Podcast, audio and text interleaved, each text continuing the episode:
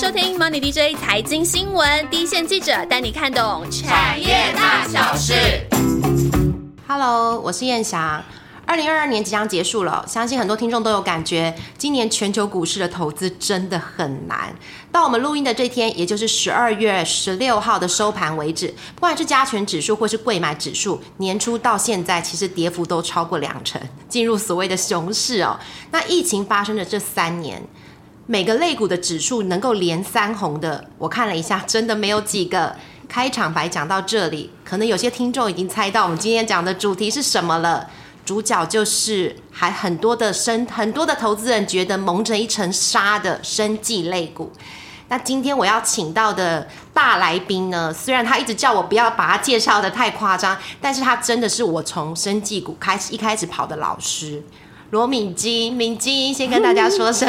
先跟大家打个招呼。大家好，我是罗敏金，燕翔好，大家好。他叫我不能讲出他网络上的封号，但是大家可以自己去搜寻啦。他真的是，他出了一本，因为我因为这次的访谈哦，我去回头去看了你二零一一年十二月就出的一本《生计投资圣经》，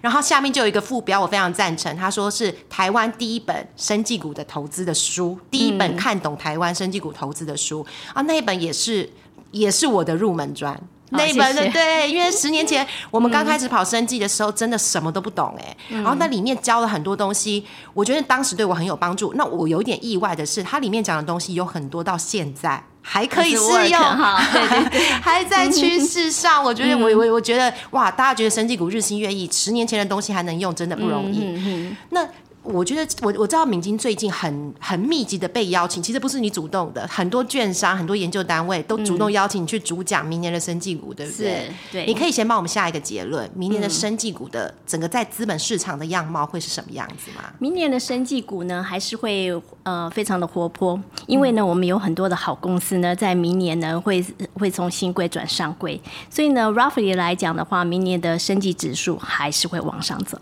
对，哇，还是往上走，大家在这边就很很吸住大家的耳朵了，因为明年大家对于行情看的其实是比较淡的。嗯哼，先跟大家介绍一下，我们这场呃这一集的节目也会分成上下两集。那上集的部分呢，我们比较是针对小资主的交战，我们想先教大家生技股。该怎么样钓鱼？该怎么样选公司？然后下一集讲的、呃、明年的整个投资的大趋势哦。那先帮我们讲一下说，这次你跟法人这个密集的接触的经验，你觉得法人在期待生技股明年什么样子的题材？其实法人呢、就是呃，他们都可以投投各个产业嘛，哈。可是呢，我们大家也看到呢，就是说整个全球来讲的话，不管是美国升息啊，或者是俄乌的战争，或者是我们这边呃亚洲这边有一些战事的那个呃风险啊，那这些呢都在在的让那个法人呢觉得电子那边的话，呃，或者是船产那边可能行情呢会波动性蛮大的。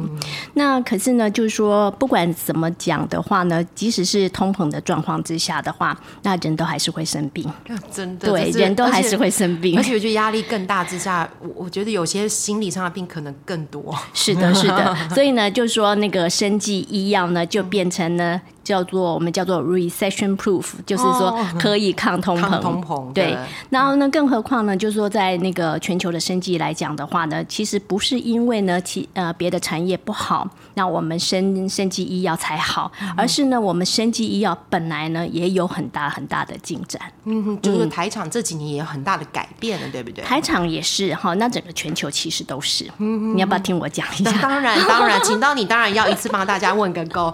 那你觉得法人在看明年生技类股，他会不会有一些优先的顺序？譬如说，他比较喜欢先看药啊，或者说比较有一些有获利的公司，你觉得呃，法人在选股的排序上，大概是怎次族群的排序是怎么样？嗯，他们会先看有 EPS 的，然后呢，过来呢就是成长性，明年成长性会那个在往上走的公司，因为呢。毕竟呢，法人他们还是那个呃比较保守，嗯，好，然后呢，他们必须要有那个营收跟 EPS，好、还有本益比呢，这些呢可以来做分析跟报告，好，所以呢，他们还是呢在投资生意方面的话，还是会以这这些公司为首选，啊，那新药的部分的话呢，其实法人的掌握性呢没有那么高。好，那所以新药的部分的话呢，他们就是会比较保守一点点啊。但是呢，因为明年呢，嗯，新药很可能还是有好几家公司会有不错的那个表现啊，或者是拿到药证，所以我想法人呢也会逐渐逐渐。逐渐的把那个他们的心呢，呃，拨出一些呢，在那个呃新药股上面，尤其呢，就是说那个最近我看到几个比较大的券商啊，他们的生计的分析师其实呢也都很专业，真的很专业，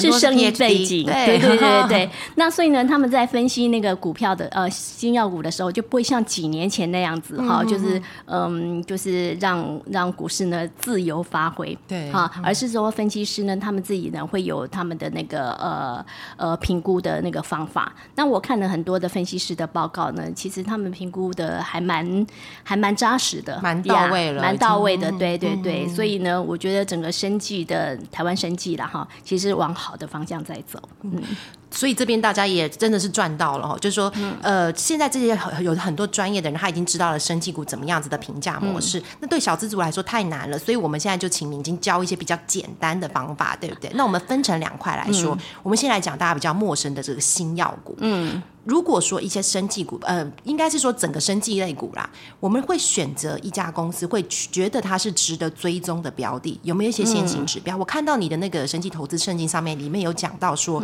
其实生技类股还是要用 top down 的选法。哎，这个呃。燕想问到，就说我对小资族有什么样的那个建议哈？这个其实对我来讲是一个蛮大的挑战，因为因为你从来没当过小资族，呃，不是，应该说你一直都在帮法人看案子，对对对对，没错。所以呢，比较少面对那个小资族哈。那以前呢，就说我周遭的朋友来问我说，哎，新药股有什么好投的？时候，我都叫他们不要投，也是保护了他们。对对对，没有错，没有错。其实呢，新药呢，它就是非常的那个 volatile，对，哈，所以呢，如果哈，如果没有对这个产业哈，例如说，如果他做的是癌症新药哈，或者是他做的是其他的那个呃其他适应症的的的药物的话，我们如果没有对那个呃适应症很了解的话。我们呢，其实很难掌握，所以呢，我才会跟我的朋友都讲说，那个，那你不要买生技股，不懂干脆不要碰。对，是没有错，没有错。那但是呢，就是说，还是有几个方向呢，可以提供给大家参考啦。好，那第一个呢，就是说，呃，因为台湾过去呢的新药呢，其实大部分都是投资在那个呃癌症方面，对，抗癌的很多，对，抗癌的很多哈。那可是呢，后来呢，台湾呢，就是逐渐逐渐的在其他的领域呢，我们有很好的那个呃。切入点，比如说眼睛，眼睛哈，一种退化性的疾病很多。对对，因为呢，整个那个人口都老化，好，然后呢，这个呃，那个眼球的这边呢，其实它的那个适应症呢，其实其实它的 disease 蛮多的啦，因为用三 C 用的太频繁了。对对对对，好，那所以呢，就是说呃，像之前的那个人心，哈，那最近的那个最近才新贵的全福，他们全部都是做到眼球这边来哈。那我们就来举一个例子，好吧？呃，我们来举那个全福这个例子，让小资族呢有点感觉好了。好，因为他的例子呢比较贴近于我们的平常的生活。是好，那全福呢，他所做的呢就是一个呃，从生态哈啊蛋白质的下面的一个就是生态，但它这个生态是合成的。好，那简单来讲呢，它这个生态是做什么用？就是说我们身体里面呢哈到处。到处呢都有干细胞，对，好，它这个生态呢，就是让那个干细胞呢，很像干细胞的肥料，嗯哦，就是给干细胞施肥，让干细胞长得快一点，对对对，然后呢发，嗯，或者是它复原的好一点，更健康一点。那全福呢，它就是呃，target 呢就是干眼症。啊，就是燕翔你刚刚所讲的哈，那个用三 C 太用三 C 太频繁了，那这个呢是那个嗯。老人啊，小孩啊，呃，年轻人全部都会。对，好。然后呢，那个全福它这个药呢，哈，就是说我们的眼球哈，我们呃，我们可以拿我们自己的眼睛来当那个例子嘛，哈。我们眼球哈，黑色跟白色的这个交交交界点，哈，其实它那边就有很多很多的干细胞，眼球的干细胞。好，然后呢，那个呃，我们整个的眼角膜哈，它的那个修复。也是需要干细胞，好，所以干细胞呢，本来就是我们身体里面哈本来就有的东西。对，那我们现在呢是要让它加入肥料，嗯哼，让他呢，如果说他受伤的时候，我们希望他赶快复原。是，好，所以呢，全福呢做的就是这件事情。嗯哼，好，所以很简单吧？对，它的逻辑是很简单，很简单哈。那那当然呢，它的药物呢，呃，那个之前我我我是创投的那个背景的时候呢，我来看它的药物，那当然我们要 study 的很多啊。好，但是它简单的来讲，它就是这样子，就是干细胞的那个呃肥料。嗯，好。那他之前的那个临床实验的话呢，就是呃，他未来啦，他将要进入那个美国的临床三期，嗯嗯，好，那他那个会是呃，target 在那个中中症跟重症的感染症，好，那呃，小资族的话呢，你是不是可以用自己的那个呃，就是设身处地来想一下，对，就是。中肝就中重症的干眼症，大家应该可以知道是多困扰生活，就知道它市场多大。是是是，没有错，燕翔讲的很好。那如果是那种什么过敏性的啊，或者是只是眼睛痒痒的那种干眼症，呃，那个不是不是全幅的市场。对然后呢，呃。中跟重症的话呢，如果说大家呢，呃，如果是有人真的，因为我没有，我没有，我没有 suffer 过啦。哦，你没有干眼症，真的我没有干眼症，但是听说哈，听听说很痛。呃，我爸爸就是干眼症，觉得年纪大干眼症的患者。因为干眼症的患者，他好像是不只是水，他是油水不平衡的问题，所以他其实到一定的程度，他是会很痛。哦，对，是会不舒服，对。然后，可是他现在的有一些疗法，其实会造成他其他的问题，而且他其实干眼症现在是说是不可逆的一种疾病啊。对对，嗯嗯，对。所以呢，刚刚燕翔呢讲了很很多个重点，对不对？所以呢，你是不是有那个很很很贴切的那种感触，对不对？好，然后呢，呃，全普他的呢，就是那个，就是说。呃，现在目前所有市面上的那个呃治疗干眼症的那个呃药物，它都是只有抗发炎。哦，只是让它不发炎而已，对，不发炎不红但是并不会好，对，并不会好，对。然后呢，所以呢，那个全福呢，它是让它呢。很快速的会好，嗯，好。那现在呢，目前呢，也有国外呢，也有几家公司呢，它也是呃用生态然后来修复干细胞，好。可是呢，他们呢都要两个礼拜或四个礼拜，嗯好，那它才有办法修复。可是呢，全福呢，它上一次的临床实验里面，他就发现，哎，它竟然呢在第八天，嗯就可以修复了，嗯好。所以呢，这个呢，就我们就有，我们就也也就是说，我们从上一次的那个数据里面。我们就可以去推敲，它在整个国际上面哈，跟它的 competitor 来比的话呢，它其实是有竞争力的。对，所以敏晶刚刚讲的一个就是说，我们的选题的方向，我们选题的方向，我们可以找的是说，第一个是说，呃，当然市场流行的适应症，这个是我们自己考虑；，另外一个是我们可以就自自己了解的呃适应症去看，譬如说，我们自己身边有自己或者是身边的家人有类似的疾病症状的时候，他现在到到医院是不是没有很好的药可以用？然后由这个方向去。研究选题的方向，对，我们都可以自己去评估，对不对？我们自己也可以请教医生啦，哈，那也可以请教那个就是那个呃其他的那个病人呐，哈，那我们可以稍微去抓抓一下。对，刚刚你提到退化性疾病，现现在确实也是全世界投入的显学，因为现在高龄人口嘛，所以说现在包括退化的疾病，很多的药大家都觉得不是没有，就是不够好。或者是说，他可能以前大家没有这么多的人在投入，现在非常非常多人在投入，包括眼睛的疾病啊，或是一些神经退化，或是脑中神经中枢，这个都是膝盖啊，膝盖对，这个都是大骨质疏松啊，对不对？所以敏晶讲的第一个方向就是我们找选题，我们找我们自己能够掌握的题目，然后也是刚好是市场流行的题目。第二个部分，很多人会提到说，我们会去看他的团队的背景。对对，这是团队的背景，我们应该怎么评估呢？因为这个人，我我看到你上面有提到说，人其实占了这个公司很重要的一部分。是是是，对。那团队里面哈，就是说做新药哈，我们可以做一个比喻啦哈。其实呢，那个新药的竞争呢是非常的激烈。对对哈。那所以呢，如果说公司里面哈，它里面的人哈不是不是很足够的话哈，其实。嗯，我们也可以稍微猜一下，所以呢，我们会去看那个呃公司网站里面的团队，嗯，好，团队里面呢，那至少呢一定要有药物开发的人，哦，药物开发对，这是绝对要有，哈，那是 R D 嘛，哈，好，那再过来呢会有一个那个 C M O。哦，不是那个哦 CMO，嗯嗯，Chief Medical Officer，哦哦，就是呢，就是说他会负责去呃去 monitor 那个临床实验。是哈，还有一个呢是法规，哈，那因为呢全球的竞争非常的激烈，对。哈，我们不可能呢要做到那个后来我们才去那个扣关法规，对，不是。哦，我们呢前面就要考虑进来，对，就是在临床前的时候呢，其实就就把法规呢的那个我们未来要怎么布局呢？其实呢都已经去去研究过了。例如说呢，台湾呢就说有其他的那个国外回来的人哈，那他们呢之呃之前在开发那个癌症新药的时候，他们也是在 pre preclinical 的时候呢，他就已经请法规了。是请法规进来了，好，那法规会告诉他呢，就说哦，这个方向啊，或者是另外一个方向会对他们比较有利，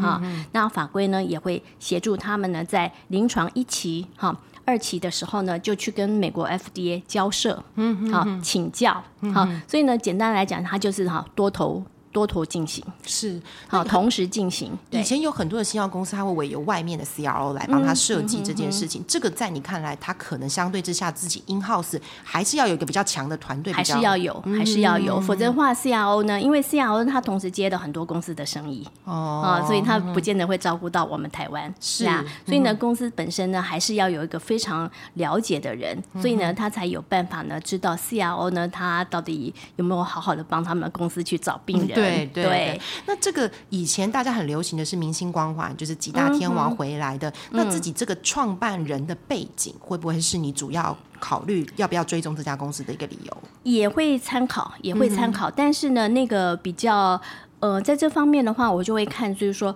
嗯、过去的这几位明星，他的专长是在哪里？例如说呢，他如果是在化学药，是哈，那可是我们现在要做的是单株抗体药，大分子的对，完全技术不同对。那那个呃技术不一样，生产制造全部都不一样哈、那 indication 也不一样哈、那或者是以前是做处呃那个学名药的哈、那现在呢是要呃扣关新药的，这个是完全不一样的领域哦、那所以呢，就是那个我在那个当时我在创投的时候，在做评估的时候，其实呢呃主要还是会看哦是不是适得其所了哦，对，他的工作哈，那对这个公司到底有没有 contribution？好，那当然呢，就是说，呃，如果是那个大咖的话，哎，他们在募资上面呢，的确是有那个比较好的那个 credit，对啊，所以这个也都会加入考量，对。是，那很多的有很多人是比较难度的门槛的地方是在说这个呃，可能他这个新技术的机转，一般小资族很难理解，说到底行还是不行。是对是是是是，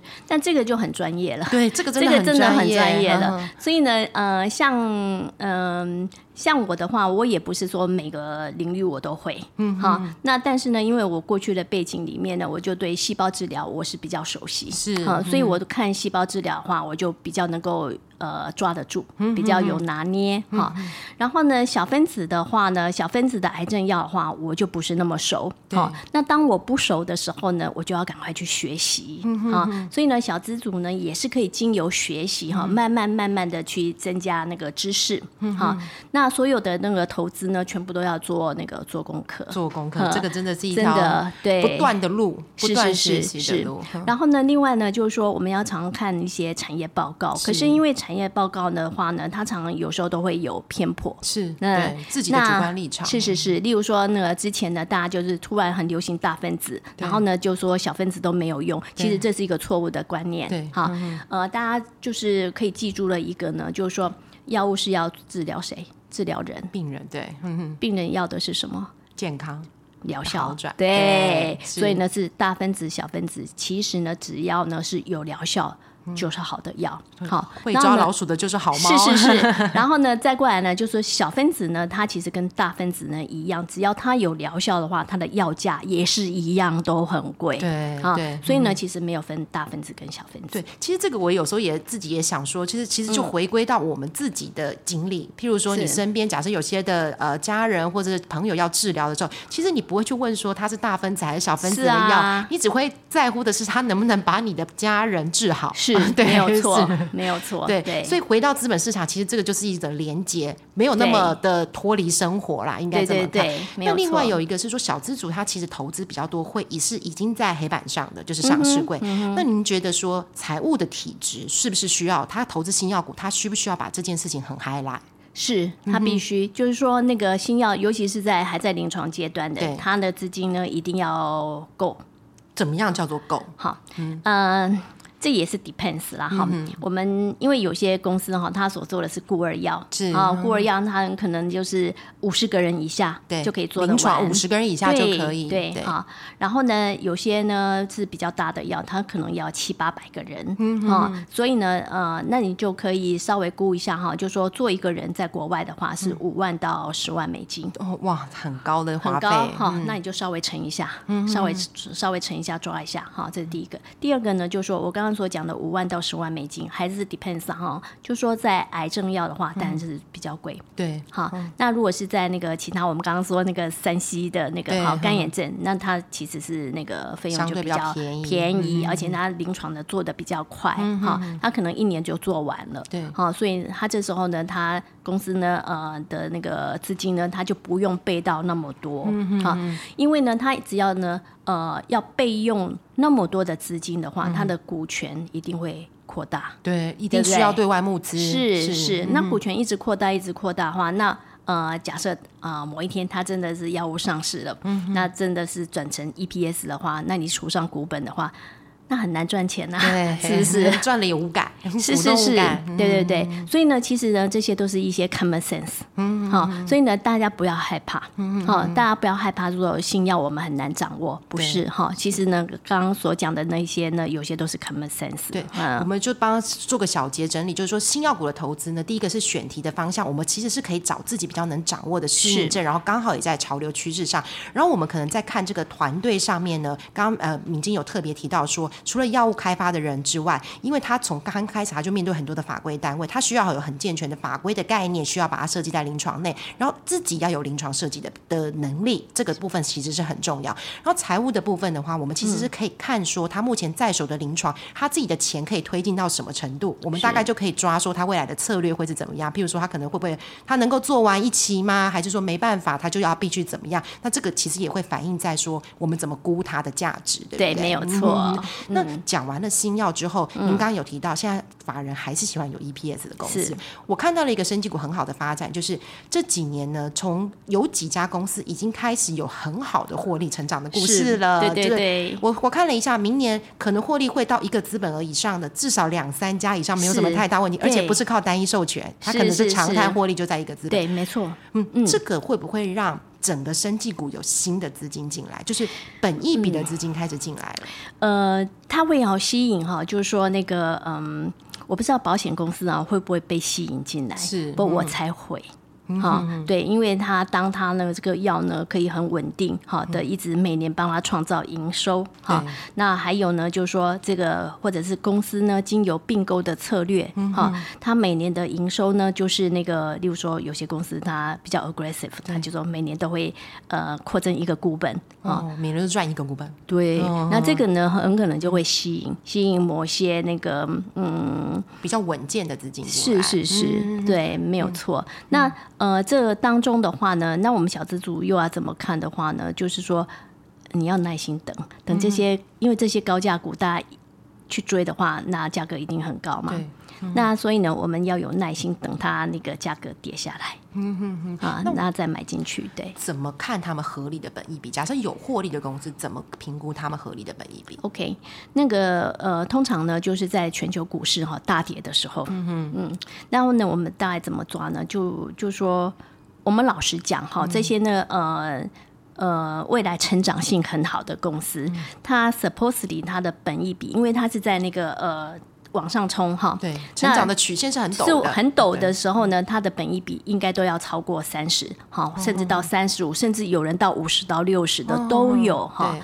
那所以呢，就是我们会看看一下它过去的那个历史的那个 PER，嗯哼，哈，那稍微抓一下。那通常呢，就是说到了十五，哈，或到或者到十八的时候，那个就是低点了。哦，哈，可以稍微抓一下。可是呢，这种公司呢很难在跌回那个低点，那个低点。十五以下，其实应该就是可以看，就是非常非常好的位置，就是非常安全的哈。可是那个呢，那种机会很少嘛哈。除了那个国际大崩盘，嗯。哼，好，那所以呢，就是说平常呢，我们要先做好功课，然后就每天在那边等等等，好，就很像钓鱼一样，嗯嗯，你知道你要钓钓什么鱼，然后呢，你会放出什么呃，就是呃呃放出什么样适合的饵啊，啊之后就是耐心的等。嗯哼，那像这种十五到十八倍，就算是低一点的公司啊，这个适不适用于？因为有些学名药的公司，它其实的获利是很稳，就是换句话说，就是没有太大的成长故事。像这种的时候呢，它的本益比能够去适用，还是说它就会适用另外比较防御型的本益比？对，它的本益比就又更低。对，例如说这时候呢，就说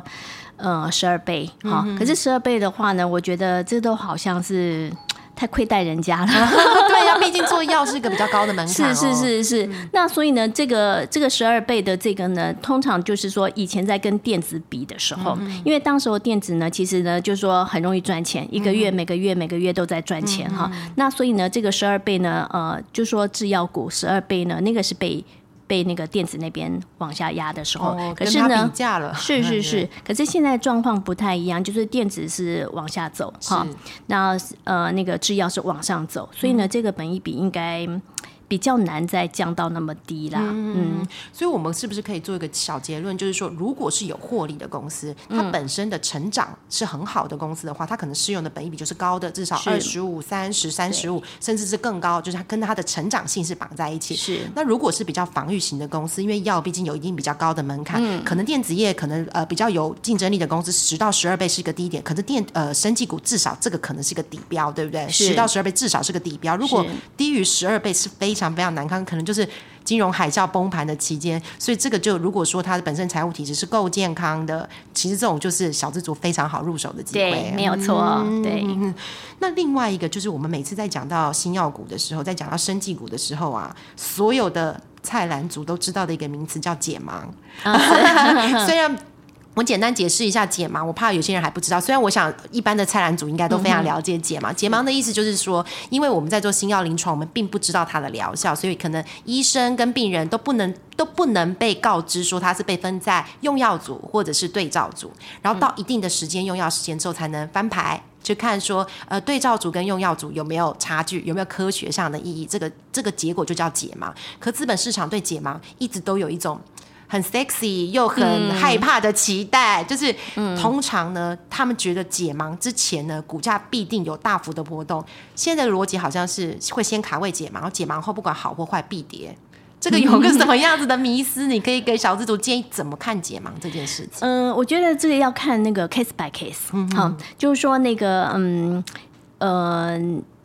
以前有观察到哈，就说我在第一本书，那个是二零，我还有另外一本书是二零零八年那个，那更早之前哈，那个更早之前那个是在写美国的新药哈，那所以呢，我们这样子呃一路上看下来，这样子都几年了，十几年了哈。其实呃，美国的新药呢，在解盲之前呢，都会炒高，对。哈，然后呢，呃，解盲那一天呢，就是不是大涨就是大跌，对，好，然后要不然就利空出尽，好，大概。几个走法就是这个样子，哈，那可是呢，啊，在台湾的话呢，就是因为台湾之前的，呃，被两个公司给吓到了，都没有好的经验，对，被吓到了，所以呢，最近的话呢，其实大家就会比较保守，好，就是说解盲之前呢，那就会很害怕，所以呢，就是没有追高的那个的那个现象跑出来，好，那如果之前没有追高。好，那解盲之后呢？发现成功，大家就会在事后猛追。嗯嗯嗯，他会事后猛追。对对哈。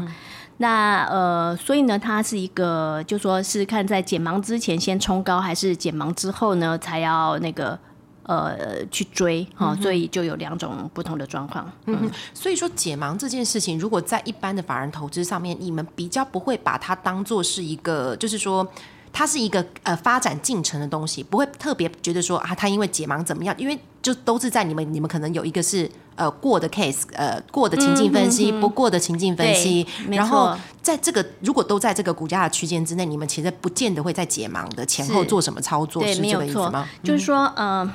因为像我的话呢，就是说在这个行业可能比较久一点哈，那我会去算几率。是，哈、哈例如说他解盲哈，就是说因为这个公司哈，它在过去的那个数据里面哈，其实呃我们会去呃猜得到哈，推测得到哈，它的那个解盲之后的成功几率大概有多少？嗯哼他可以观察什么？我看我知道有些人会看其中的小数据，或是二期的小数据，对对对或者有什么可以观察说怎么猜几率？OK，嗯、那个这个这个是蛮专业，对，而且而且是一定不同的 不同的 放大音。量听，因为我我也很想听。呃，这样子，OK，好。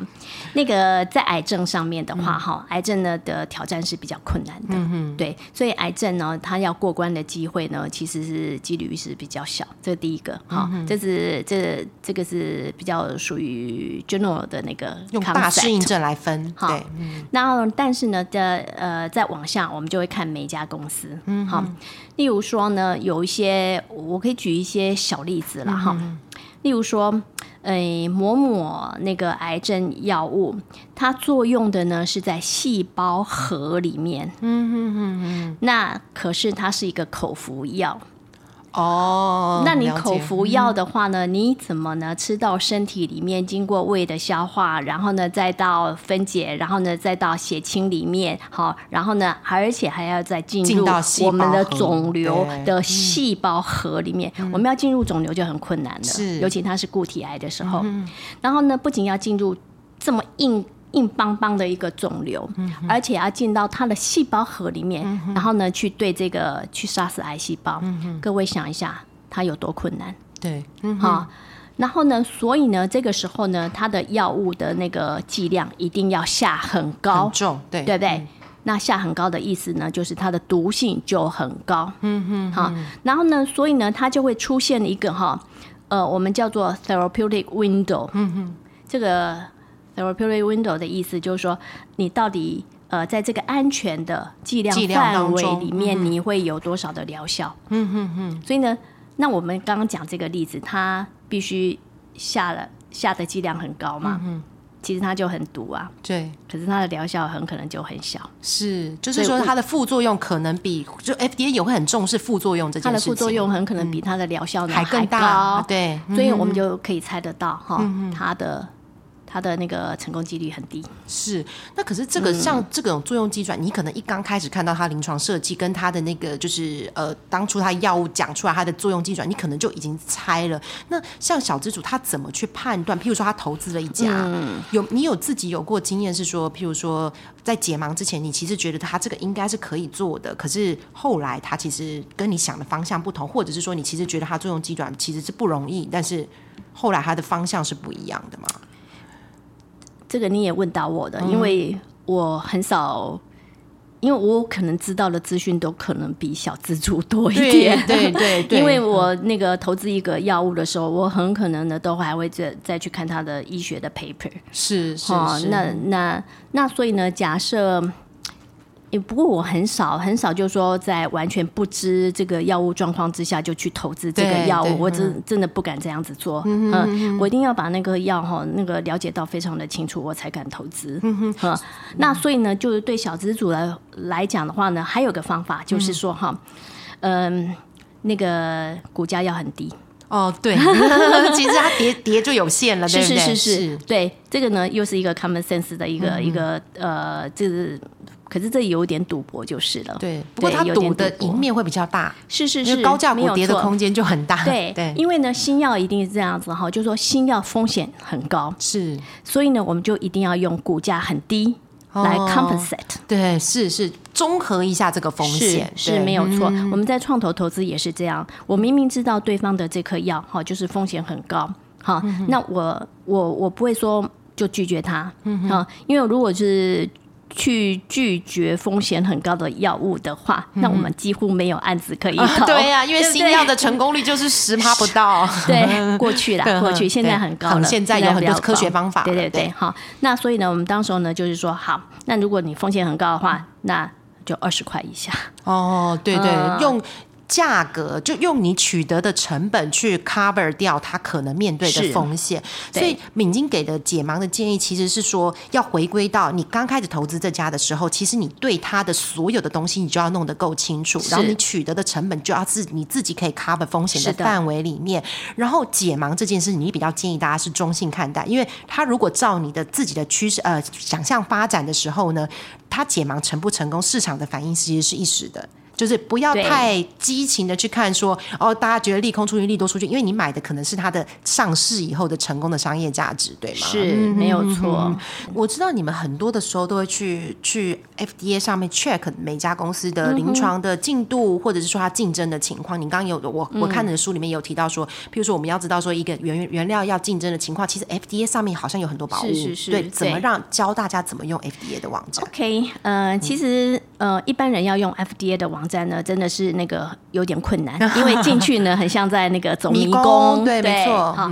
那我觉得呢，就是你用 Google 就好了。嗯哼哼，因为呢，例如说原料药的话，你去大概稍微 Google 一下哈，那其实 Google 里面都会有一大堆的资讯。哈，那重点呢是什么？你如何判断而已。好对哈，如何判断呢？就是说好，这颗原料药药哈，那印度也有提供，中国也有提供，那到底他们可不可以出货？对，哎，这问题是他们能有没有能力出货？嗯好，那通常呢，就是说我会稍微看一下，然后再过来，我就是会去看说，那他是不是大公司？通常是大公司的话，它才有产能。才有办法出货，然后呢，它才会变成台湾的竞争者。对，啊，是，所以呢，我们也可以用这个稍微估一下。那如果是一些很小的公司、没听过的公司的话，那它其实呢在 Google 这边呃那个一直一直广告、一直广告，可是它对台湾可能也不会有太大的那个呃那个。呃，威影胁响对是嗯那这时候呢，我们就可以再返回来去估说，那台湾这颗原料药呢，它在国际的竞争力如何？嗯对，那学名药的话呢，学名药又更困难，因为对学名药呢，它有法规哈，还有那个呃法庭里面的判决是哈，打来打去哈。那所以学名药的话呢，呃，如何判断呢？其实就是找呃在国外颇有经验的。其实简单来讲就是美食啦，对，因为美食呢，就是说，因为他跟 Evergen 哈就是合作，因为这个是公司的那个自己法说的那个内容是。内容资讯哈，我就可以讲出来，而不是说在讲个股。对。哈，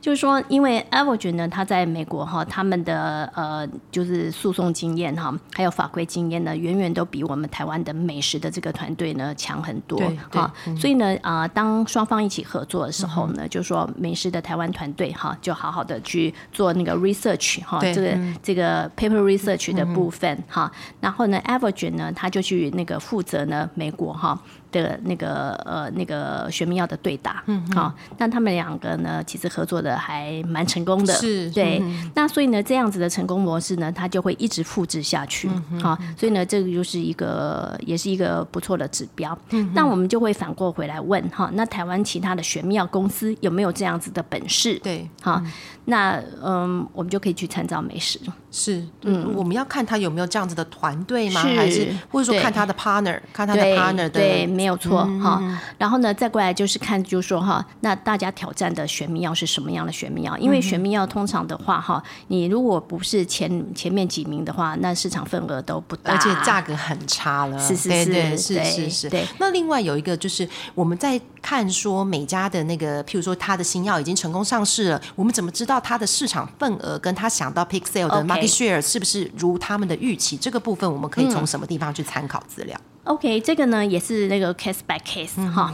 那但是呢，我们可以稍微这样子抓一下啦，因为我们都是为了小资主，是是 我们稍微抓一个 number 哈。通常你第一年呢，大概就是先抓那个